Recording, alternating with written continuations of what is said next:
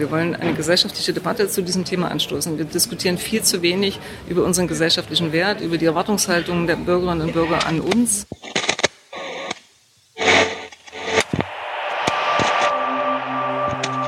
Flurfunk, der Medienpodcast aus Dresden. Hallo. Hallo. Herzlich willkommen beim Flurfunk Podcast Folge Nummer, sage ich nicht. Zählen, zählt doch einfach selbst mit. Hier an den Mikrofonen wie immer Peter Stavovi. Und Lukas Görlach. Jetzt stellen wir uns schon gegenseitig vor. Ja. Stell dich selber vor. Wer bist du? Ich bin freier Journalist, arbeite viel für den öffentlich-rechtlichen Rundfunk und habe ein Podcast-Label, bin Teil eines Podcast-Labels in Dresden, des einzigen immer noch, glaube ich, Einfachton heißt es. Und So, ich bin äh, der Flurfunk-Blogger, ich bin auch freier Journalist, äh, mehr aber noch Medienberater, Agenturinhaber und ähm, ja, meine Vorstellung soll kürzer sein als deine. So, alte Leier. Wir äh, sprechen hier so alle zwei Wochen über die Medienthemen aus Mitteldeutschland, ähm, was so in den letzten zwei Wochen eben angefallen ist. Das wollen wir auch heute wieder tun und uns beschäftigt ein Thema, das ist schon ein bisschen länger her, das haben wir aber aufgeschoben, nämlich den Koalitionsvertrag, den neuen für Sachsen zwischen CDU, SPD und Grünen. Nee, man muss ja fairerweise sagen zwischen CDU, Grünen und SPD, ähm, um die Mehrheitsverhältnisse mal. Ja, wir, ähm, ich habe O-Töne mitgebracht von der Public Value Konferenz des Mitteldeutschen Rundfunks. Da hören wir rein und sprechen kurz drüber. Außerdem reden wir höchstwahrscheinlich das letzte Mal in diesem Podcast über dein Magazin, den Funkturm, denn da ist jetzt die letzte Ausgabe erschienen. Da, Müssen, müssen wir das dann als Werbung kennzeichnen? Naja, egal, nee, das besprechen wir reden ja dann. inhaltlich. Ah, wir reden inhaltlich. Und dann haben wir noch unsere Rubrik, wo wir auch noch hätten sprechen können, wie immer. Ja, und auch wie immer, das haben wir vor zwei Folgen eingeführt, machen wir jetzt erstmal kurz Werbung. Wenn euch der Flurfunk-Podcast gefällt, dann hat der Peter Stavovi ein tolles Modell eingerichtet, wie ihr uns unterstützen könnt. Wir haben für Sie, meine Damen und Herren, drei Angebote, wie Sie uns bei Steady unterstützen können. Das ist ein Abo-Modell. Sie können 2,49 Euro abschließen, wenn Sie nicht viel Geld zur Verfügung haben und uns damit unterstützen. Darüber freuen wir uns. Für Qualitätsbewusste 4 Euro im Monat und für Leute, die das Angebot institutionell nutzen, das bezieht sich auch auf den Blog, sind es dann 15 Euro im Monat. Wir brauchen Ihr Geld, damit wir hochwertigen Medienjournalismus aus Mitteldeutschland produzieren können. Sehr schön gesagt. Und jetzt aber weiter mit der Folge. Na, nervt's euch schon der Einspieler? Also toll gesprochen, oder? Wir sollten Werbesprecher werden. Fangen wir mal an beim ersten Thema. Koalitionsvertrag. Ähm, ist, wir sind gerade in einer Woche, wenn diese Folge rauskommt. Da haben schon zwei Parteien äh, dem Papier zugestimmt, nämlich die CDU und die SPD. Jetzt am Montag, wenn ich es richtig im Kopf habe. Die Grünen sind, wenn wir es heute noch am, am Aufnahmetag schaffen zu veröffentlichen, morgen dran, also am Donnerstag. Freitag steht dann schon die Wahl des Ministerpräsidenten und die Vereidigung der Regierung an, wenn das alles klappt. Genau, wir spekulieren jetzt nicht, ob das alles klappt oder nicht. Wir gucken uns einfach diesen wird schon. Wir, wir gucken uns einfach äh, die Medien oder ja die, die Rubrik Medien in diesem Koalitionsvertrag mal an. Da gibt's auch einen Blogpost von dir, den du zusammengestellt hast. Außerdem gibt's auf den Seiten des MDR ähm, eine kurze Zusammenfassung und auch das ganze Papier zum Download als PDF, was ich schon mal sehr gut finde erstmal, dass man das beim MDR findet. Ja, was was was was äh, steht denn zum Thema Medien im Koalitionsvertrag? Ja, eine Menge. Wie viele Seiten sind es denn? Ich habe jetzt gar nicht mehr nachgeguckt. Ich habe die ja so ein bisschen rausgefiltert für meinen Blogbeitrag Eins, und zwei, dann drei, zweieinhalb. lustige Anekdote am Anfang. Ich habe ja prompt einen Anruf von einer relevanten Medieninstitution, die in diesem Podcast selten eine Rolle spielt, bekommen, ob ich mal den Beitrag ausnahmsweise so rüberschicken könnte. habe ich irgendwie gemacht mit dem Hinweis, ich erwarte zwei Abos. Ähm, also Steady-Abos. Äh, erinnert sich an den Werbeblock. Zum ähm, Koalitionspapier, ja, es steht äh, eine ganze Reihe drin, die sind sehr ambitioniert. Ähm, ein Beispiel, das habe ich so auch als erstes rausgepickt, ist der MDR-Rundfunkstaatsvertrag, also, also quasi die gesetzliche, eine der gesetzlichen Grundlagen für den MDR soll novelliert werden. Äh, Das muss gemeinsam mit Sachsen-Anhalt und Thüringen passieren. Das war bisher schwierig übrigens, weil ja in Thüringen eine linke Regierung ist und in Sachsen-Anhalt und in Sachsen äh, schwarz dominierte quasi, also dieses Medienthema dominierten.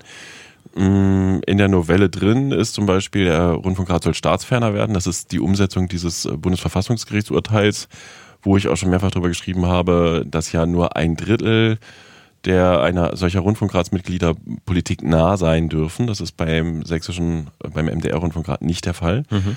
Und es geht auch zum Beispiel, steht drin, geschlechterparitätisch, was jetzt sicherlich nicht von der CDU ausgegangen sein wird, behaupte ich mal. Ähm, auch das finde ich spannend und auch gar nicht so unwichtig. Ja.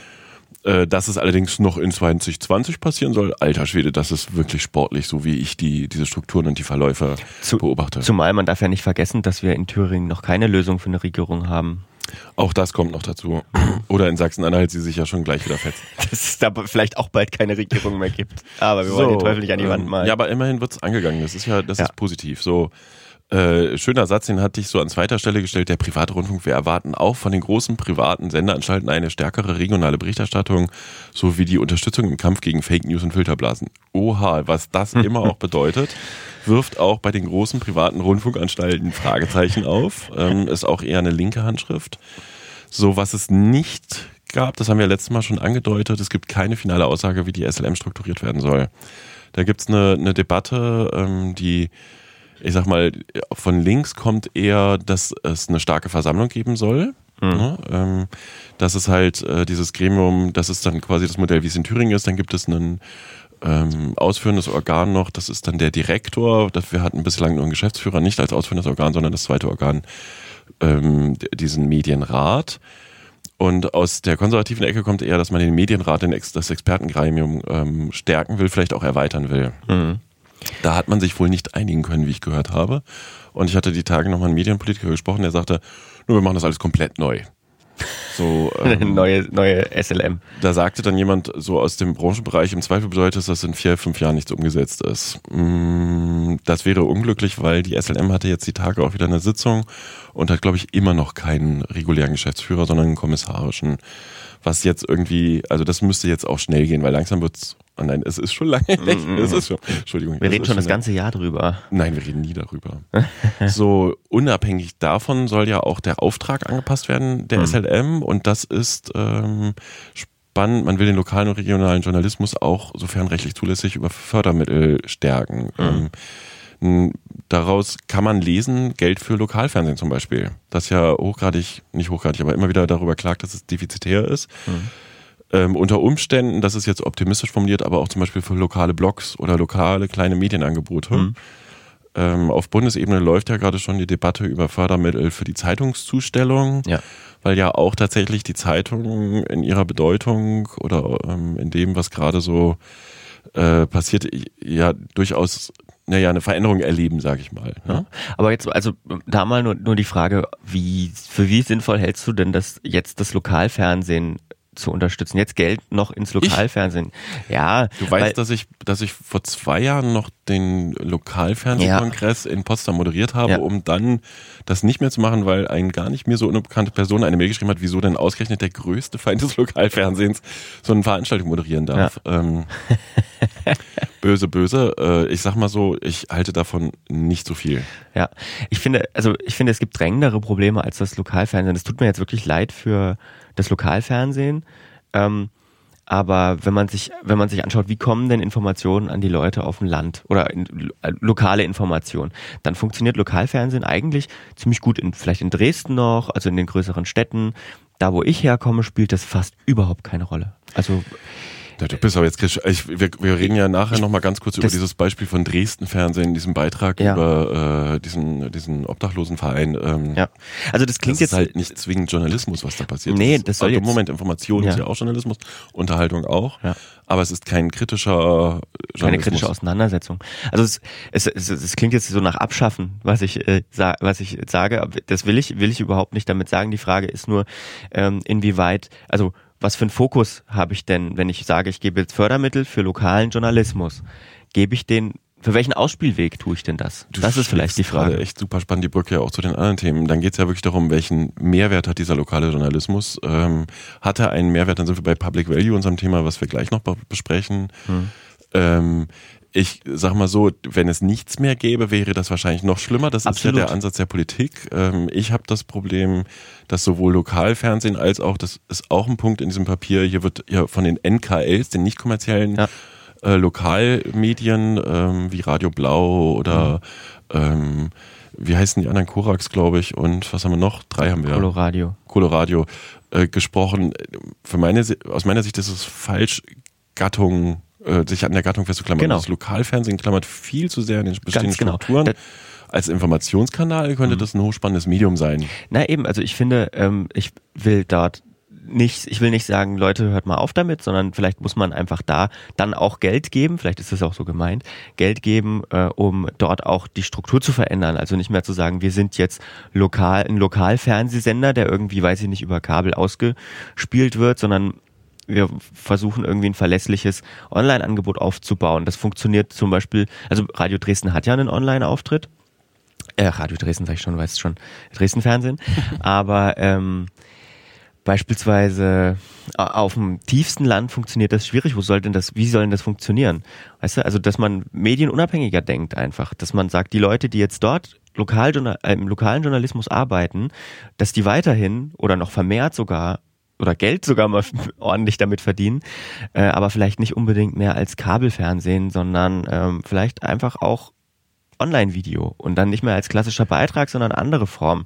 Und um das aber auszuprobieren, braucht man natürlich Geld und, und Zeit und ja. Verflucht, Lukas, du bringst mich in die Situation, das Lokalfernsehen verteidigen zu müssen. Das, was äh, die, die Großstädte, die Lokalfernsehsender machen oder hier, wir werden ja übrigens auch bei Oberlausitz TV ausgestrahlt, Ja. was der Kollege Grüße. Tschirner macht, äh, finden wir tatsächlich auch ganz gut. Also es gibt sehr Ja. gute Ansätze. Ja. Ähm, die Frage ist halt, äh, und dann sind wir bei dem Thema Finanzierung der Medien, was wir auch schon in der vergangenen Folge, glaube ich, hatten.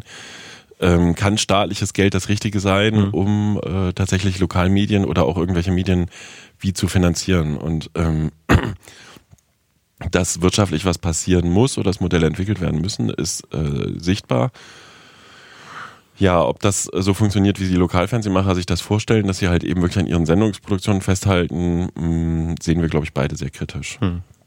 Sind wir aber übrigens auch schon beim nächsten Thema, auch ein Thema, was jetzt in der Branche schon für Gesprächsstoff sorgt. Es wird ein Medienmonitoring und ein Mediendialog zur Vielfaltssicherung geben. Ne, sie wollen nach Lösungen suchen, wie die Vielfalt und die Qualität der Medien erhalten werden kann. Dies soll in einem Medienmonitoring regelmäßig untersucht werden. Da fragt sich jetzt auch schon tatsächlich die Branche, was ist damit genau gemeint. Ähm, spannend finde ich, also ich habe, das passt auch wieder zum Funkturm-Thema, Qualitätsmessung. Ähm, finde ich aber auf jeden Fall einen sehr, sehr guten Ansatz und ähm, signalisiere hiermit auch Interesse mitzuspielen, wenn es um die Entwicklung dieses, dieses einzelnen Punkt geht. So. Was haben wir denn noch? Ähm, es soll einen Förder- und Entwicklungshub für Medien, ähm, insbesondere Startups geben, finde ich auch sehr gut. Ne? Die Frage ist übrigens dann auch, was wird aus den SAEKs, wenn die SLM umgebaut wird? Ne? Sollen, werden die SAEKs weiterentwickelt oder bleibt das in diesen Strukturen bestehen? Ja, und drüber weiter, das ist jetzt unfair, aber die Filmlandschaft, da gibt's noch ein paar Punkte zu. Ähm, ich würde das jetzt nicht zu weit aus, ausdehnen wollen hier im Podcast. Programmkinos sollen weiter, also ein Bundesprogramm zur Unterstützung der Programmkinos soll weiter kofinanziert oder soll kofinanziert werden. Die Festivals bekommen mehr Geld, oder bekommen Geld. Es steht Ja. ja nicht drin, die bekommen mehr Geld oder so. Oder steht es drin? Ich will noch mal gucken. Ja, ja. Achso, doch, wir bauen die Förderung aus. Also ja. Genau. Und dann noch, äh, ganz letzter Punkt in meiner Liste, Sachsen soll als Standort für die Gaming-Branche attraktiver werden. Das ist äh, tatsächlich im Kultur- und Kreativwirtschaftsbericht, habe ich die Tage nochmal gelesen. Hm. Gaming ist schon ein Standortfaktor wirtschaftlich. Ähm, ist das aber Medien übrigens? Hm. Na klar. Ja? Gaming Natürlich. Wenn, also wenn, wenn wir Film dazu zählen, dann zählen wir Gaming auch dazu. Ja, okay. Also der Standort soll weiter ausgebaut werden. Es ist ein Dazu Haufen müsste man erstmal anfangen. spannender Sachen. Nee, es gibt da schon ein bisschen was. Ja. Guck mal in Kultur- und Kreativwirtschaft. Also es ist ein Haufen Aufgaben. Ich meine, ähm, jetzt von der politischen Seite her müsste man erstmal anfangen, das auch so zu sehen. Weißt du? Also Ja, aus der, also aus dem Bereich gibt es natürlich viel. Das müssen wir uns tatsächlich auch nochmal näher angucken. Das ist ja auch dieses äh, Hub-Konzept zum Beispiel oder Hub-Konzept. Ähm, wie, wie fördert man eine Start-up-Szene? Ne? Ähm, auch im Medienbereich. Ähm, das ist echt eine verdammt gute Frage. Ist das von oben, kann man das wirklich beeinflussen? Wie kann man den Standort attraktiver machen? Wie kann man Mediengründungen oder Game, Gaming-Branchengründungen fördern? Ähm, da braucht man auch immer gutes Personal dafür, gute Ausbildungsstätten. Da gibt es schon Grundstrukturen, aber im Vergleich zu anderen Standorten sind wir da, glaube ich, noch vergleichsweise klein, sag ich mal. Ist aber jetzt, müssten wir uns auch nochmal ausführlicher mit beschäftigen. Naja, eine Gruppe fehlt noch. Welche? Die, die Zeitung, über die haben wir noch gar nicht gesprochen. Da steht auch was drin dazu. Ja, sie sind, äh, warte mal. Und zwar, ich glaube, das, das ist so kurz, das kann ich, glaube ich, vorlesen. Auch im digitalen Zeitalter sehen wir den Wert von Tageszeitungen und Zeitschriften als Informations- und Kulturgut. Jo, das ist Politik sprechen, ne? So, Die sind wichtig. ja. Ja, ist, glaube ich, Hallo, wir haben euch nicht vergessen, aber hey. Ja, ja, das ist, so funktioniert ja Politik. Es steht jetzt in dem Papier, ne, und dann muss man dem auch irgendwie nachkommen. Ähm, Finde ich tatsächlich auch nicht unwichtig. Berücksichtigt bestimmt diese Diskussion um die Förder, Förderung von, von Zeitungsvertrieb, ne, weil ja die es ja droht, auch in, in Ostsachsen zum Beispiel, dass wir äh, null Zeitungsgebiete bekommen, wo also keine Zeitung mehr zugestellt wird.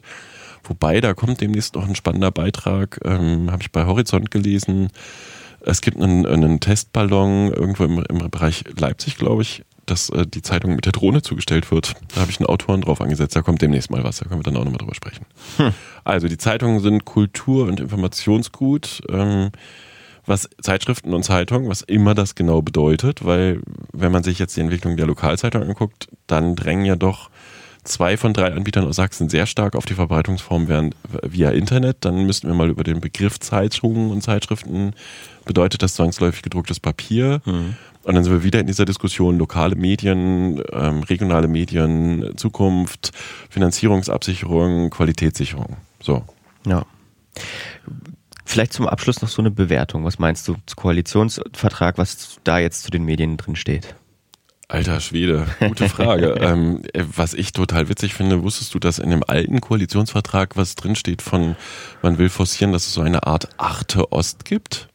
Wusstest du das? Ich, ich wusste nicht, dass das im Koalitionsvertrag oder mir war so. Ich habe durch die Diskussion darüber mal gehört. Ja, doch. Also es ist ein Koalitionsziel der jetzt gerade der noch äh, geschäftsführenden Regierung, dass man ein Arte Ost etablieren will. Da gab es auch Sitzungen zu in der Staatskanzlei, da gab es auch, glaube ich, sogar ein bisschen sowas Gutachtenmäßiges, aber das ist auch nicht äh, zuletzt daran gescheitert, dass die osteuropäischen Partner, die man anvisiert hat, dass die Kontakte da so ähm, quasi so ein bisschen abgebrochen sind, äh, weil dort ja die Regierung... Polnische Seite schwierig, Ja, ne? Polnisch, äh, da läuft kaum noch was. Äh, Da hatte ich ja auch was bei der Rundfunkratssitzung drüber geschrieben, wie der Herr Viroli aus dem Landesfunkhaus Sachsen, der dafür zuständig ist, diese Ostkooperation, das dargestellt hat.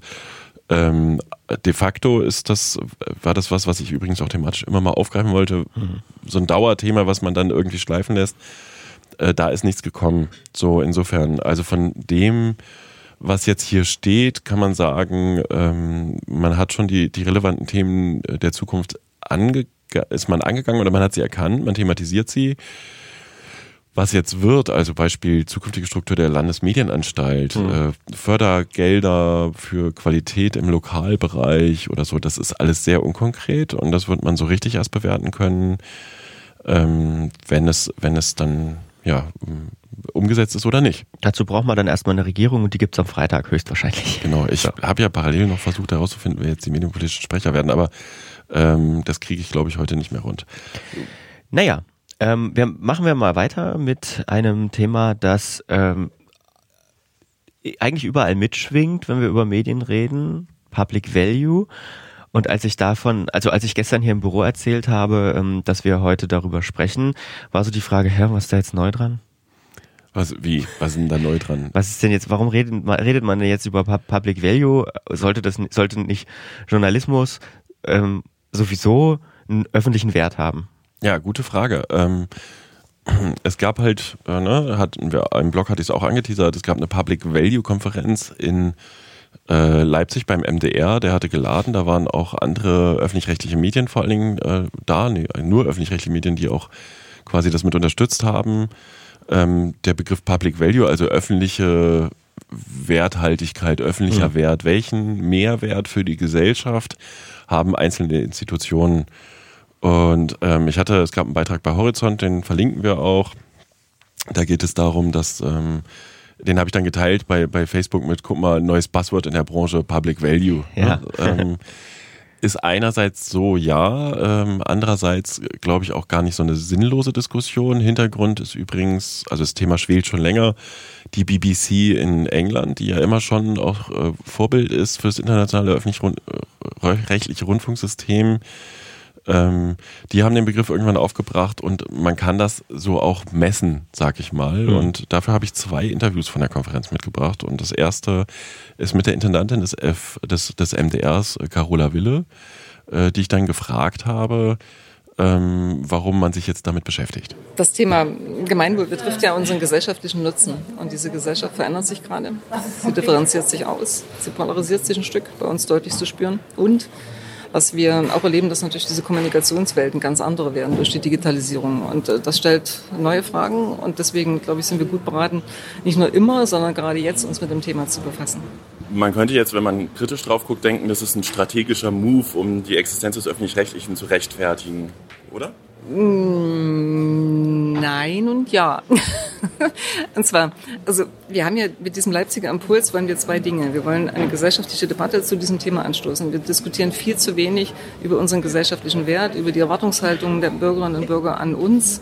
Und wir haben für uns aber soweit das Ganze konkretisiert, dass wir gesagt haben, es gibt sechs Themen, wo wir meinen, da müssen wir genau vor dem Hintergrund dieser Veränderungen auch ein Stück weiterdenken. Und, und das jetzt gemeinsam zu tun, ist Aufgabe, es ist Arbeit. Und es soll ja damit nicht sein Bewenden jetzt haben, dass wir dieses Papier verteilen und dann war's das. Ich bin überzeugt, dass wir sehr intensiv die Diskussion im MDR in der AD und sie haben viele, es wurden ja immer mehr. Ich war gestern Abend, kriegte noch den letzten Anruf, wir möchten auch dabei sein. Also es gibt einen großen Bedarf nach dieser Diskussion. Dann könnte aber doch auch passieren, dass sich aus dem, also im Gemeinwohlerlass steht der MDR oder der öffentlich-rechtlich insgesamt sehr gut da, Platz 16 mhm. habe ich gesehen. Trotzdem könnte ja theoretisch passieren, dass dann auch Veränderungen notwendig sind. Ist man denn dafür überhaupt bereit in der öffentlich-rechtlichen Struktur? Wir verändern uns ja permanent. Also das wäre jetzt falsch, wenn wir sagen, wir haben Stillstand. Nee, wir müssen uns gerade in der jetzigen Zeit verändern. Wir haben das begonnen in den Strukturen, wir diskutieren über neue Angebotswelten, wir diskutieren im Haus, was wir an digitalen Kompetenzen uns aneignen müssen, wir, über Führung, über flache Hierarchien, über, über agiles Arbeiten, wir reden über so viele Dinge. Also insofern sind wir mitten im Veränderungsprozess. Sie hatten auf dem Podium vorhin erwähnt, dass es den äh, Nutzermonitor gibt ähm, und auch, dass sich daraus schon verschiedene Sachen abgeleitet haben. Was, was ist das so? Also wir haben vor vier Jahren begonnen, diesen Nutzermonitor aufzulegen, gerade vor dem Hintergrund, dass wir eben unseren gesellschaftlichen Wert, unseren Nutzen, persönliche Relevanz, Vertrauen, Akzeptanz abfragen wollen. Und das machen wir jetzt regelmäßig, einmal im Jahr. Und dabei waren eben Frage Vertrauenswerte. Und da habe ich mich sehr gefreut über diesen hohen Vertrauenswert, der da drin steckt, 95 Prozent bei gesellschaftlicher Relevanz war die letzte Zahl 65 Prozent der Menschen in Mitteldeutschland sehen uns als gesellschaftlich relevant, aber es gibt Generationenunterschiede und das hatte ich ja gesagt, daran müssen wir arbeiten. Eine Frage noch äh, bei diesem Thema Public Value, wie geht es jetzt weiter? Was ist jetzt, gab es heute den Leipziger Impuls, was erhoffen Sie sich als nächsten Schritt? Also erstmal hoffe ich, dass wirklich eine gesellschaftliche Diskussion beginnt. Wir haben eine E-Mail-Adresse dazu geschrieben. Also entweder wir werden jetzt überrannt oder es meldet sich keiner. Wir wollen diese Debatte führen und wie gesagt in den Häusern die Diskussion starten, in den Bereichen, auf den Führungsebenen und mal gucken. Und wir werden sicherlich mit all den Beteiligten hier gemeinsam die Diskussion führen. Ich freue mich sehr, dass die Schweizer und die Österreicher auch signalisiert haben, wir sind da dran und wir brauchen diese gemeinsame Diskussion. Lernen voneinander. Vielen Dank für das Interview. Äh, ja, den Gemeinwohlatlas, den ich da erwähnt habe, das ist eine Studie, die gibt es schon länger, den äh, lege ich auch mal in, in die Shownotes mit rein ähm, das war so das kurze, schnelle Gespräch nach der Podiumsdiskussion, wie das halt manchmal so ist auf solchen Veranstaltungen. Die war übrigens sehr gut besucht. Ich mhm. glaube, äh, 100 Vertreterinnen und Vertreter von Medien, aber auch ähm, also Berichterstattende, wobei ich mich jetzt gewundert habe, wie wenig Berichterstattung im Nachgang kam. Ja. Ähm, ja, und dann habe ich mir noch äh, den Fachmann dafür schlechthin rangeholt, den äh, Professor Dr. Timo Meinhardt, der ist ähm, ähm, Organisationspsychologe und der treibt das Thema also auch maßgeblich mit voran im Freistaat, sage ich mal. Und ihn habe ich einfach nochmal jetzt komplett, also auch in einem längeren Interview äh, gefragt, äh, was ist denn jetzt dieses komische Public Value Ding? Wie misst man das? Wie geht das? Public Value ist für mich in allererster Linie ein Beitrag zum Gemeinwohl. Das ganz alteuropäisch ist sozusagen wieder aufgefrischt. Ein Beitrag zum Gemeinwohl, den man natürlich auch wahrnehmen muss, um zu wirken. Ein Beitrag wird erst zum Gemeinwohl, wenn er auch wahrgenommen wird. Und insofern geht es immer um gesellschaftliche Werte, die eine Institution produziert, liefert, anbietet und die Frage, ob die in der Bevölkerung auch ankommen, zur Akzeptanz und Wertschätzung führen und Public Value ist so etwas, was in der Wahrnehmung sich zeigt, dort zeigen muss, um zu wirken. Alles, was nicht in der Wahrnehmung ist, ist kein Public Value. Und insofern gibt es eine Reihe von Herausforderungen auch für die öffentlich-rechtlichen Rundfunkanstalten, sich dieser Frage zu stellen. Können Sie den Begriff vielleicht nochmal in einem ganz praktischen Beispiel erklären? Ist also leistet, was weiß ich, irgendein MDR-Format einen Beitrag zum Public Value oder zum Gemeinwohl? Ja, man kann die Formate durchgehen, von Unterhaltung bis Bildung bis, bis Nachrichtensendungen. Vielleicht letzteres, eine unabhängige, objektive Berichterstattung, die über Partikularinteressen hinausgeht, irgendwie das Gemeinsame sucht, ist ein Wert in einem demokratischen Gemeinwesen, eine Berichterstattung, die durchaus Gemeinwohlcharakter hat, wenn sie hilft, bei den Bürgerinnen und Bürgern das Verständnis zu wecken, bzw. zu stärken, dass sie echte Informationen bekommen, dass sie qualitativ hochwertige Informationen bekommen. Und alles zusammen stärkt es auch das Bewusstsein dafür, dass wir in einer Gesellschaft leben, die sich demokratisch entwickelt. Und dafür hat eben auch eine Nachrichtensendung des MDR eine hohe Verantwortung. Und im besten Fall kriegt sie dafür Wertschätzung, dass wenn man den MDR einschaltet, man Nachrichten bekommt, die Hand und Fuß haben, die gut recherchiert sind. Und das trägt zum Vertrauen in das Gemeinwesen bei und letztlich zum Gemeinwohl. Okay, ähm, wieso wird der Begriff jetzt äh, wieder plötzlich diskutiert oder wo kommt das jetzt her? Der Begriff Public Value oder Gemeinwohl wird wieder diskutiert aus ganz verschiedenen Gründen. Es gibt einmal die wissenschaftliche Debatte, die begann in den 90ern als Reaktion auf Verwaltungsmodernisierung, die da hieß, wir bringen mehr Unternehmen in den öffentlichen Sektor, mehr Betriebswirtschaft, die Verwaltung in die Amtsstuben. Und dieser Impuls war völlig übertrieben. Die Privatisierung von Daseinsvorsorge, von, von öffentlichen Leistungen hat viele Vorteile, aber unterm Strich mindestens genauso viele Nachteile gehabt. Man verkauft die Wohnung an der Stadt, man privatisiert die, die Stadtwerke, plötzlich ist eine Stadt ein Konzern. Und da hat man gemerkt, da fehlt etwas, hoppla, da ist uns was verloren gegangen. Das ist eben das Gemeinwohl. Die Daseinsvorsorge neu interpretiert heißt eben auch Gemeinwohl, Beiträge zu leisten. Das ist vielleicht eine Facette. Eine andere Facette ist Kapitalismuskritik, die gewachsen ist, wo man sich auch rechtfertigen muss, Legitimationsfragen nicht nur von öffentlich-rechtlich, sondern vor allem auch von privatwirtschaftlichen Unternehmen kommen danach von. Eine dritte Facette ist garantiert auch der Wertewandel in der, in der Gesellschaft, wo es darum geht, nach einem sehr starken Ich, Ich, Ich wieder zu einem Wir zu kommen, was vernünftig ist, was das Wir auch nicht übertreibt und der Gemeinwohlbegriff, wir sagen, ein Sammelbegriff für all die Akteure, die das besprechen müssen. Und ganz, ganz unterm Strich würde ich sagen, als Vierter oder eigentlich kann man drum herum, es ist einfach dieser gewaltige Komplexitätsschub im Alltagsleben, im Geschäftsleben, im politischen Leben, der dazu führt zu fragen, hoppla, was verbindet uns denn noch? Was ist denn ein Ausrichtungs-, ein Kompass sogar, der uns dabei hilft, bei aller Partikularinteressengebundenheit doch wieder etwas Gemeinsames herauszustellen. Und er hat angefangen vom Rundfunkstaatsvertrag bis hin zum Telemediengesetz, das Bundesverfassungsgericht hat es nochmal bestätigt, einfach der öffentlich-rechtliche Rundfunk eine Aufgabe, eine Verantwortung. Ich würde sogar so weit gehen, dass dieser Komplexitätsschub die Rolle der öffentlich-rechtlichen nochmal stärkt oder anders formuliert, das Beste kommt erst noch. Das letzte habe ich jetzt nicht verstanden. Was heißt das? Na, ich meine, dass noch deutlicher wird, welchen Wert die öffentlich-rechtlichen schaffen und dadurch auch ihre Funktionsrolle auch noch stärker, auch deutlicher machen müssen, aber auch können. Nach dem Motto, der öffentlich-rechtliche Rundfunk hat, wenn er seine Rolle in diesem beschriebenen Sinne versteht, eigentlich eine gute, sogar sehr gute Zukunft vor sich. Das meine ich damit, wenn ich sage, das Beste kommt noch. Jetzt gibt es aber sehr viele Menschen, die gerade den öffentlich-rechtlichen Rundfunk sehr kritisieren, die das, äh, die das Gebührenmodell dahinter kritisieren, die sagen, der öffentlich-rechtliche hat zu viel Geld. Äh, könnte es nicht auch sein, dass, wir kommen ja gleich noch dazu, wie man äh, Public Value feststellt, könnte es nicht auch sein, dass das ganze Konstrukt nach hinten losgeht und die Leute sagen, nee, der öffentlich-rechtliche hat nicht so einen hohen Public Value? Ja, wir haben es ja in der Schweiz gesehen, als es spitz auf Knopf stand, zur Abstimmung kam und hat die Gesellschaft... Erläutern Sie kurz, welche Abstimmung? Die Abstimmung im, im letzten Jahr zur Nobilag-Initiative, als es darum ging, die SRG, also das Pendant zu unseren Öffentlich-Rechtlichen abzuschaffen. Und da hat die Bevölkerung eindeutig mit einer fast Dreiviertelmehrheit dafür gewotet, die Institutionen zu belassen, eben nicht zu privatisieren und damit auch ein starkes Bekenntnis zum öffentlichen Rundfunk abgegeben. Und das zeigt eben auch, dass wenn es darauf ankommt, die Bürgerinnen und Bürger auch dafür einstehen und diese, diese äh, Meinung, dass ich das äh, nicht rechne, dass das sagen ineffizient ist, nicht standhält, wenn man genauer hinguckt und versucht es auch mal zu messen, wie in der Schweiz sichtbar wurde, wie wir es auch in Deutschland gemessen haben. Wie misst man jetzt Public Value? Man misst Public Value, indem man fragt. Man muss schon Leute fragen, man kann es nicht von, aus Papier, vom Papier ablesen. Man muss Einstellungen erfassen und sich überlegen, am besten nicht nur Experten, sondern die ganze Bevölkerung einzubeziehen. Das machen wir im sogenannten Gemeinwohlatlas. Den gibt es seit 2014 in der Schweiz und seit 2015 in Deutschland in mehreren Runden. Jeweils über 10.000 Personen werden befragt, repräsentativ von 80 bis 90, 93 Jahren sogar, befragen wir in einem Online-Panel Online dahingehend, ob, sei es BMW, Volkswagen, aber auch die Bundeswehr, die Regierung, die Armee, aber auch die, die Medien, auch die öffentlich-rechtlichen Medien aus Sicht der Befragten einen Gemeinwohlnutzen stiften.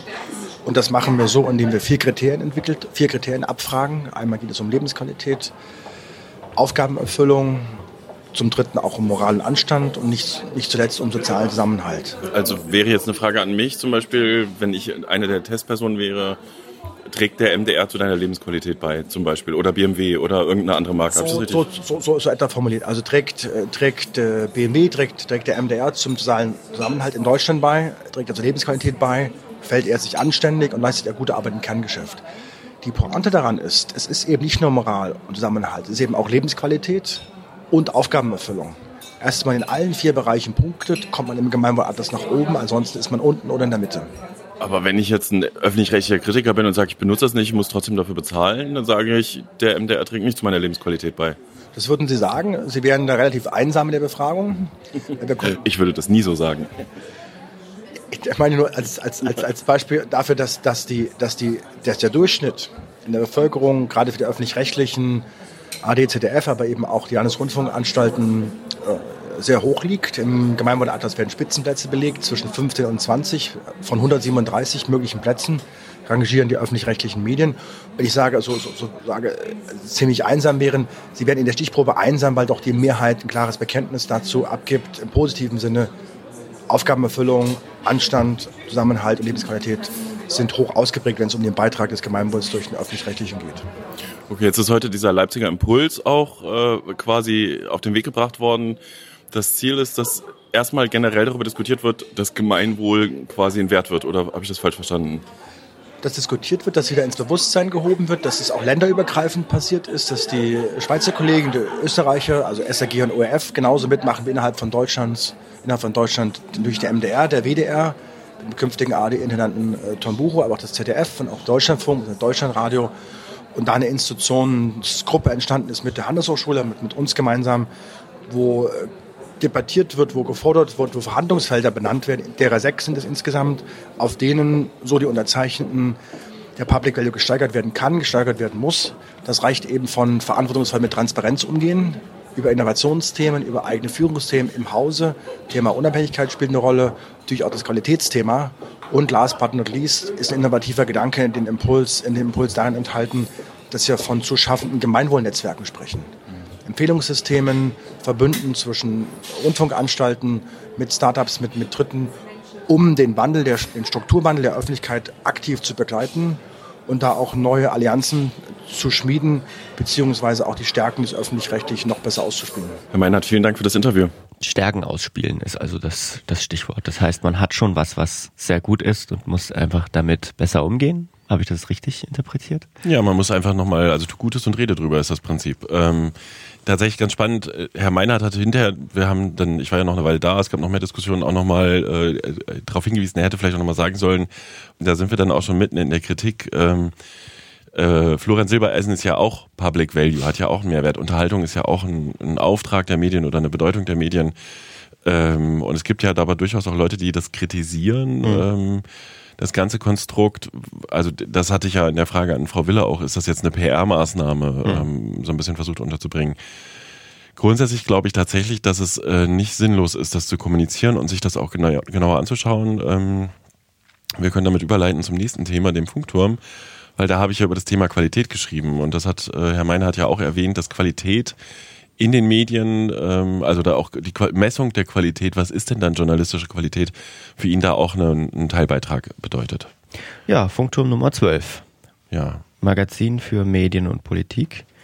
Dieses Heft das, da, ne, das ja. immer mal erschienen ist aus Sachsen, diese Irren, das ähm, die, die, letzte Nummer, du hast jetzt keins da, ne? Ne, meine Ausgabe liegt hier in, in, hinterm, hinterm Vorhang sozusagen. Ja, ähm, wir wollten ja auch nur mal kurz drüber sprechen, ne? ich sitze hier wie auf so einem Ankläger. Du musst doch dein Heft hast, kennen. Hast du schon gelesen komplett? Nicht komplett, ne? Das habe ich noch nicht geschafft. super fies, weil die Abonnentenausgaben gehen erst jetzt heute oder morgen raus. Du bist also schon exklusiv versorgt, es sind noch gar nicht so viele Hefte im Umlauf. Ja, ähm, also ihr werdet es wahrscheinlich dann bald im Briefkasten haben und könnt es dann auch lesen. Vielleicht nur ähm, ganz kurz so ein paar äh, Themen angerissen. Es geht um Qualität und es geht, was ich sehr spannend fand, auch in deinem Leitartikel geht es um Qualitätsmessung, um Messung von Qualität. mh, wie kann man denn Qualität von Medien messen? Das klingt Na- sehr nach, sehr nach irgendwie, also es hat so einen Beigeschmack irgendwie, weißt du? Wir bewerten euch jetzt nach Qualität und, ähm, und wenn ihr die und die Ansprüche nicht erfüllt, dann, dann tschüss. Alter Schwede, scheiße. Also für, das, für den Leitartikel hatte ich mir dieses Schweizer Modell auch nochmal näher angeguckt. Ähm, in der Schweiz gibt es ja seit einer geraumen Zeit das Jahrbuch der Medien, wo die halt ähm, einerseits äh, eine, eine Inhaltsanalyse machen von echt nicht unerheblich vielen Artikeln. Ich glaube, ich habe es auch, ich weiß gar nicht, ich habe es im Leitartikel geschrieben, 60 Medien. Sie schauen sich also nur Nachrichtenmedien an. Du musst bestimmte Kriterien erfüllen, täglich Nachrichten aktuell sein. Ähm, also Aktualität muss ein Anspruch sein. Sie haben verschiedene Gattungen, also TV, Radio, Online-Angebote sich angeschaut, äh, Zeitungen. Und ähm, da wär, sind, glaube ich, über 60.000 Artikel oder sowas, äh, wenn ich das richtig weiß, im Kopf ähm, ausgewertet worden, inhaltsanalysiert worden. Das kann man machen. Da gibt's dann einfach ein, ein, äh, Vorher, so ein, äh, wie heißt denn das jetzt, verflucht, Flughast der Bestimmigkeit. Ähm, es gibt einfach eine Methode, wo du dann auch wirklich das einordnen kannst. Da vergibst du halt Ziffern, das ist erfüllt, das ist nicht erfüllt, das ist gegeben. So wird es äh, angeschaut. Da schaut man sich bestimmte Themen an. Und dadurch, dass man halt verschiedene Medien vergleicht, kriegt man dann auch tatsächlich ähm, einen Eindruck davon, was ist ausgewogen, was ist nicht ausgewogen zum Beispiel. Also sind, welche Quellen sind berücksichtigt, gibt es Quellen, die andere nicht berücksichtigt haben, wie transparent ist die Quellenlage gemacht. Ich habe es ich hab's gefunden, 20.000 journalistische Beiträge von 64 Medien, sowas, Zeitungen, genau. Radiostationen, Fernsehprogramme und Online-Angebote. Genau. Und es ist ja witzigerweise, das habe ich am Ende des Beitrags auch geschrieben, der, der Mitteldeutsche Rundfunk hat ja gerade im Rundfunkrat auch äh, beschlossen, dass es so eine, einen Prüfauftrag gibt, ob man Qualität des MDR messen kann. Qualität messen macht immer nur Sinn im Vergleich mit anderen. Es macht also keinen Sinn zu sagen, komm, wir gucken uns mal diese MDR-Aktuell-Sendung an, ist die qualitativ, qualitativ gut oder nicht, sondern du brauchst Inhalte der anderen. So, und beim Jahrbuch der Medien ist dann auch noch so übrigens, dass eine Mischung entsteht, weil sie auch noch eine äh, öffentliche Befragung machen, wie die Nutzerinnen und Nutzer die Qualität bewerten. So, und das Ganze ist extrem aufwendig, sagt man. Also während du halt, was weiß ich, Reichweiten, Quoten werden ja häufig über Geräte oder auch über Telefonumfragen oder IVW-Auflagen, über Druckauflagen oder verkaufte Auflagen, also über Zahlen gemessen, ähm, musst du hier schon relativ äh, großen Kraftaufwand betreiben. Aber dann kannst du tatsächlich auch äh, eine Bewertung sagen, ähm, dies und dies Medien in dem und dem Bereich ähm, liefern besondere Qualität. Und ich habe jetzt im Beitrag ja, wie auch schon im Editorial geschrieben, ich würde denken, dass es extrem gut wäre, wenn wir sowas hätten. Dann sind wir dicht an diesem Public Value Bereich. Aus dem ganz banalen Grund, im Moment sind zum Beispiel im TV-Bereich Quoten der Maßstab. Ja. Auch wenn die Öffentlich-Rechtlichen sagen, nein, für uns nicht, werden da intern, spielen die Quoten eine Riesenrolle. Bei den Zeitungen sind die Druckauflagen extrem relevant, ähm, um Anzeigenpreise festzumachen. Aber die Druckauflagen schwinden ja. Nichtsdestotrotz ist dieser Journalismus wichtig, dass es den gibt. Und, Und mein online Ansinn, zählen auch die Klicks, ne? ja, genau, da zählen auch die Klicks. Und mein Ansinn ist, wenn es jetzt den Hinweis gäbe, das ist aber ein qualitativ wertvolles Medium, dann ist es nicht mehr so wichtig, ob der so eine große Reichweite hat oder eine hohe Quote, sondern es ist halt auch wichtig, der ist qualitativ hochwertig. Also kriegt er unter Umständen mehr Werbekundschaft oder auch die Nutzer schauen drauf und sagen, ach, guck mal, das soll aber ein qualitativ gutes Medium sein oder vielleicht sogar die Journalisten intern. Ja, guck mal, wieso sind die denn eigentlich besser als wir? Jetzt komme ich. Ich hatte Oh. dir ja schon geschrieben. Echt? Also soll, wie soll, funktionieren, soll das funktionieren? Ich weiß es nicht. Na, weil, weißt du, also alles, was du sagst, kann ich total nachvollziehen, wenn ich optimistisch bin. Ne? Oh Aber du ja, toll. Und, und dann gucken die, dann gucken die Journalistinnen und Journalisten gucken dann, ach, guck mal, die machen so einen guten Job, dann lass uns doch unseren Job auch mal besser machen. Und dann kommen noch die NutzerInnen und sagen, oh, das ist aber ein Qualitäts, die haben jetzt ein Prüfsiegel, Trusted E-Medium oder so.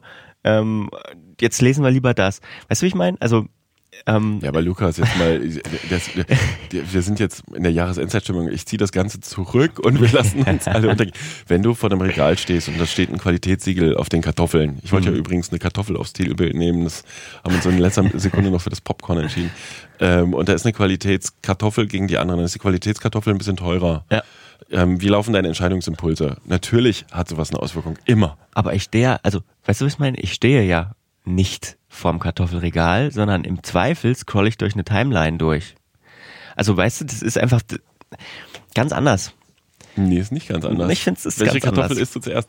ähm, De facto, ich meine, klar, es ist auch nur ein Versuch, ähm, aber ich glaube, dass wir unbedingt weg müssen von diesen Marktmechanismen mit Quote und, und Reichweite, MA, also Mediaanalyse oder ähm, die können auch weiter eine Rolle spielen. Aber ich glaube tatsächlich, dass wir auch die ganzen Medien, das hat Frau Wille ja eben im O-Ton auch gesagt, es ist ja alles in Frage gestellt im Moment und ähm, alle glauben und jetzt tauchen noch neue Medien auf, die andere Wahrheiten verkünden, bis dahin, dass ja grundlegende Wahrheiten in Frage gestellt sind. Und da ist es, denke ich, schon sinnvoll, wenn das wissenschaftlich fundiert, unabhängig übrigens auch von den einzelnen Medienhäusern, ähm, dort in die Richtung eine Entwicklung gibt. So, ja, vielleicht geht auch gerade die Welt den Bach runter und wir wissen ja auch, die Polkappen schmelzen und scheiß drauf. Entschuldigung. Nee, ich bin mir nicht sicher. Ich, ich äh, finde schon, man muss was tun. Ich bin nur nicht sicher, ob das so ein, so ein wirkmächtiges Instrument ist, weißt du? Dann mach doch einen besseren Vorschlag. Nee, nee, nee. Irgendwie bin ich gerade in der Defensive. äh, ein wirkmächtiges Instrument. Also ich fände es mal, ich fände spannend, das mal zum, das mal anzugucken. Mal, ich bringe mal noch ein anderes Beispiel. Mhm. Als der Bildblock auftauchte, ne, mhm. hatten die nach ganz kurzer Zeit jeden Tag äh, sehr viele Leser in der Bildredaktion und ähm, die Bildleute haben gesagt, das tangiert uns gar nicht, was diese blöden Blogger da ins Netz stellen. Aber de facto, wenn du da drin erwähnt warst, warst du an dem Tag Gesprächsstoff Nummer eins in der Redaktion. Ne, hast gesehen, was die über den und den in dem Bildblog geschrieben haben. Sowas hat immer eine Wirkung. Immer. Und wo stehen wir jetzt bei der Bild? Die ist definitiv journalistisch. Nein, Moment, sie hatte gerade wieder einen Rückschritt gemacht, sorry. Ja.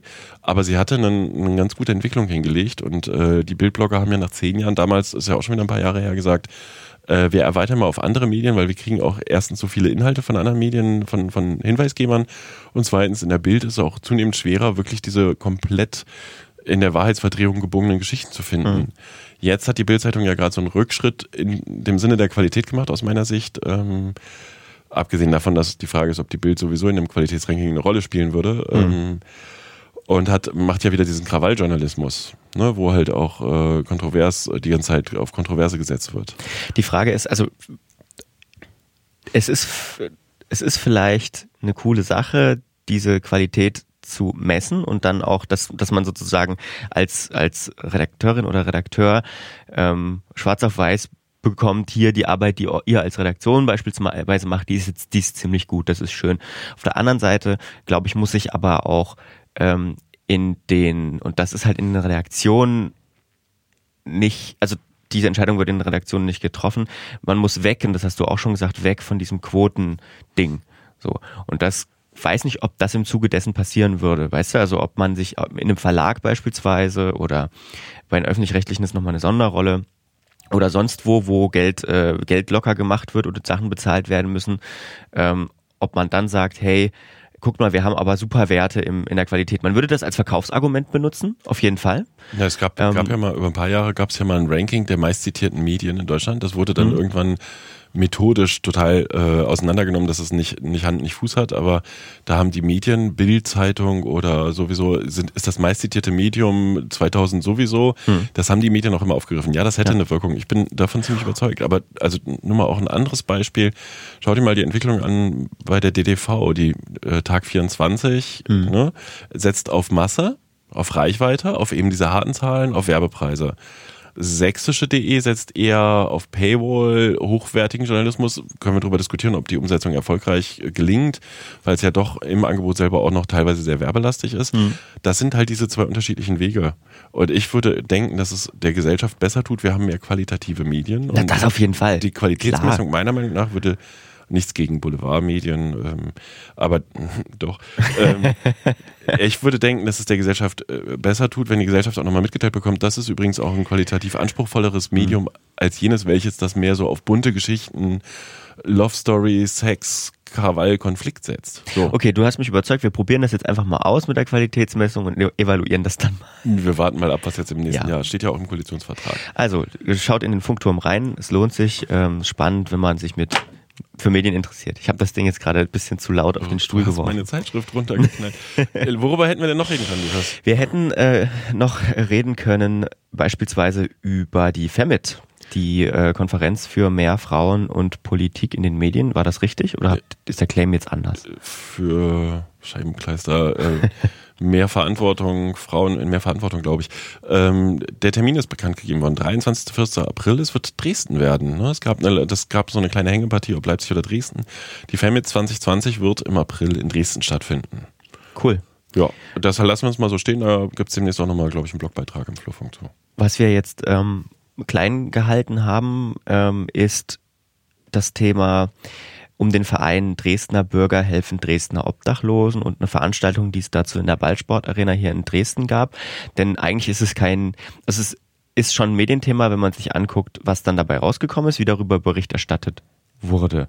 Und das war sehr interessant. Da hattest du im Blog einen Vergleich ähm, Kontraste, das, das ist ein investigatives Magazin äh, vom RBB, glaube ich, das in der ARD ausgestrahlt wird, hatte sich ja diesen Verein sehr genau angeguckt ähm, und auch mal zum Beispiel thematisiert, dass da jetzt leitende AfD-Politiker äh, das Essen austeilen oder dass der Verein generell ähm, wird über den diskutiert, auch medial diskutiert. Da kann man auch wieder darüber diskutieren, ob das fair um, äh, ein fairer Umgang ist oder nicht, weil ähm, die, die explizit dem Vereinsvorstand wird halt vorgeworfen, auch durchaus ein bisschen fremdenfeindlich unterwegs zu sein mit Facebook-Kommentaren, bis hin, dass am Anfang der Verein den Ruf hatte, ähm, nur also keine ausländischen Obdachlosen äh, zu unterstützen, was sich aber übrigens weder in dem einen noch in dem anderen Beitrag einen Beleg für finden lässt oder nicht für finden lässt. Fakt ist, ähm, da gibt es irgendwie eine politische Nähe. Also die Videos äh, über den Verein auf der, mhm. der findest du Videos von 1%. Das ist ja eine Organisation, äh, der auch ein sehr, sehr rechtes äh, Denken unterstellt wird.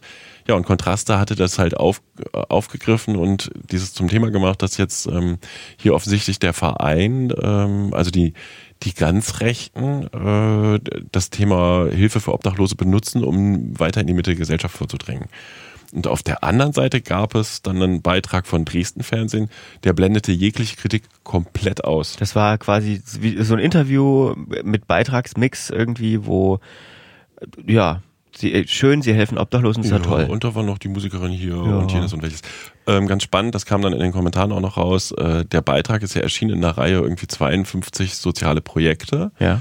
Ähm, das müsste man sich eigentlich auch nochmal näher angucken. Ähm, da kannst du halt als Firma, wenn du einen Verein sponsorst, nochmal 2000 Euro auf den Tisch legen und dann kriegst du halt äh, Medienpublizität in diversen Medien, unter anderem Dresden Fernsehen, auch übrigens ähm, äh, einem Fernseh, einem Online-Fernsehkanal, der dem Bautzner Bauunternehmer mhm. nahesteht, ähm, aber auch, ich sag mal, ganz klassischen etablierten Medien, ist halt die Frage, müsste der Beitrag von Dresden Fernsehen eigentlich gekennzeichnete Werbung gewesen sein? hm, wenn er über soziale Projekte berichtet, dafür Geld geflossen ist. Hm. Aber Fakt ist, ähm, ich, ich hatte das Beispiel jetzt aufgegriffen, finde auch lustig die Kommentare, die dann so kamen, ähm, dass ich ja mit meiner politischen Einstellung meine Hetze hier verbreite. Ich hatte den, den Verein gar nicht kritisiert. Ich hatte einfach die zwei Beiträge nebeneinander gestellt und das ist ein Lehrstück dafür, dass die immer mal wieder geforderte journalistische Neutralität nicht geht. Es geht einfach nicht. Ne? Also du kannst halt über einen Verein berichten, aber du kannst doch nicht weglassen, dass Parteivertreter dabei waren, weil es gibt keine privaten Auftritte von Parteivertretern. Und wenn du das einforderst, dann musst du als Kritiker auch hinnehmen, dass es bei Veranstaltungen von ganz links oder von den Grünen oder dass dann da auch weggelassen wird, dass es parteipolitisch irgendwie einen Hintergrund gibt oder eine Verbindung gibt. Hm. So, das kannst du eigentlich nicht wollen. So, und das ist ein paar ein Lehrbuchbeispiele. Ist sehr interessant. Ich empfehle wirklich, sich diese beiden Beiträge mal anzugucken und die Unterschiede mal, mal, oder sich die Unterschiede sich zu vergegenwärtigen. Jo. Und du warst in Leipzig bei der Lage? Ja, wir haben äh, uns die Lage der Nation, das ist, äh, ich würde mal jetzt einfach behaupten, der größte Politik-Podcast in Deutschland, ähm, angeschaut. Die war hier auch ja schon öfter Thema, weil wir hatten die ja mal nach Dresden eingeladen und das wird hoffentlich auch noch stattfinden. Ähm, Stand jetzt gibt's noch keinen Termin, aber wenn, dann erfahrt ihr es hier. Ähm, und haben uns das einfach mal live angeschaut. Und warum ich das für erwähnenswert halte, ist, dass ähm, ich war mit, mit auch mit Leuten da, die nichts mit Podcasts zu tun haben, die auch sel sehr selten Podcast hören und die vorher so gefragt haben, was machen die da jetzt? Wie, die, die, die sitzen jetzt auf der Bühne, unterhalten sich nur und da, warum, hä, warum guckt man sich das live an? Du kannst es doch morgen, Saal? Du kannst es doch morgen kostenlos hören. ich hatte das auch, ich hatte lange Schlangen bei Facebook, also lange ja. äh, Schlangen bei äh, in Facebook-Fotos gesehen, ja. War so, also es war im Westbad in Leipzig, ist auch sehr schön. Ich glaube, Plagwitz. Ja, aber warum das. guckt man sich zwei Typen, Und, die labern an? Ähm, Weil es cool ist weil es wirklich cool ist. Also ähm, das hat, also erstmal davon abgesehen, dass es, ähm, und das merkt man auch beim Hören, wenn man nicht dort ist, dass diese bei den beiden, bei äh, Ulf und Philipp, wenn die sich unterhalten und vor Publikum ist es natürlich eine ganz andere Ansprechhaltung, auch ein ganz anderer Grad von Humor. Ähm, ähm, also es ist schon sehr unterhaltsam und wenn man dazu in einem Saal sitzt, kommt natürlich auch ein ganz anderes Community-Feeling dabei auf, würde ich sagen. Ne? Du hast dann unmittelbar die Reaktion deiner Mitzuschauenden irgendwie. Also es ist cool und ich verstehe nicht, warum also es ist was Neues, Live-Podcast, und es wird ja jetzt immer mehr gemacht, ne? Die Zeit mit Zeitverbrechen oder nicht nur Zeitverbrechen, sondern ähm, gibt ja auch so die lange Nacht der Zeit, glaube ich, da machen sie jetzt Live-Podcasts, ähm, beziehungsweise habe ich sogar im von Deutschlandfunk Nova jetzt eine Stunde History gab's oder gibt's jetzt auch eine Live-Sendung ähm, ähm, im Prinzip? Flurfunk-Podcast live Flurfunk auf der Podcast Buchmesse. live auf der Buchmesse, Kommt auch auch bei der nächsten wieder, ja genau. Genau, also es ist äh, cool. Und warum nicht das Format, wo man immer nur in seinem Studio sitzt oder zu Hause sitzt und sich unterhält, warum nicht das auch ein, zwei, dreimal öffnen, dass man Na, und was, was war jetzt Thema an dem Abend? Wie läuft das dann ab? Die reden dann über aktuelle politische Themen. Genau, oder? das ist im Prinzip genau Müssen das, die was sich in der eigentlich Sendung vorbereiten? Das ist ja voll ungerecht. Ja, komplett. Ja? Ja, also sehr, sind sehr gut vorbereitet. Hast du schon mal eine Folge gehört? Hör dir das mal an. Ja, mache ich. Ich bin ja immer noch bei Pardiologie und komme da irgendwie nicht richtig. Nee, hör dir mal die Lage, Lage live aus Leipzig. Hör dir die mal an. Das mache ich. Die letzte Folge, So, aktuelle das Folge. verlinken wir hier auch. Genau. Ähm, eine Sache haben wir noch ganz kurz vergessen. Es gibt jetzt endlich mal einen Kodex für Influencing. Ah, stimmt, da wollten wir auch noch drüber reden. Da hab ich, den habe ich ja vorhin erst im Blog äh, veröffentlicht. Finde das sehr eindrucksvoll. Ähm, das ist von Wissenschaftlern der Universität Leipzig erstellt worden. Die haben äh, andere Kodizes analysiert und haben dann auch äh, qualitative Interviews geführt und eine ganze Reihe von ähm, Beiträgen, also äh, Punkten dann jetzt rausgefiltert, die man quasi den Influencern, aber auch den Vermittlern, also Agenturen etc. und auch den Unternehmen an die Hand gibt. Und äh, das sind dann so Sachen wie Eigenständigkeit, dass man eben als Unternehmen nicht Einfluss auf die auf die inhaltliche Qualität nehmen sollte. Andererseits ähm, dass man auch der eigenen Zielgruppe, das sind ja häufig Kinder und Jugendliche, als, als Influencer darauf Rücksicht nimmt, dass es eine gewisse Professionalität gibt. Und ich hatte im Blogbeitrag, habe ich die wichtigsten Punkte so ein bisschen raus, für mich rausgefiltert, also subjektiv natürlich, auch so gekennzeichnet, ähm, aber es ist auch ganz spannend, weil es lässt so ein bisschen blicken, was in dieser Branche eigentlich so Thema Ja. ist. Ne? Also wie schwierig das ist. Ähm, ja, und der Code Codex ist im Blog auch ohne Steady Paywall jetzt nachzulesen und ähm, verlinkt. Ja.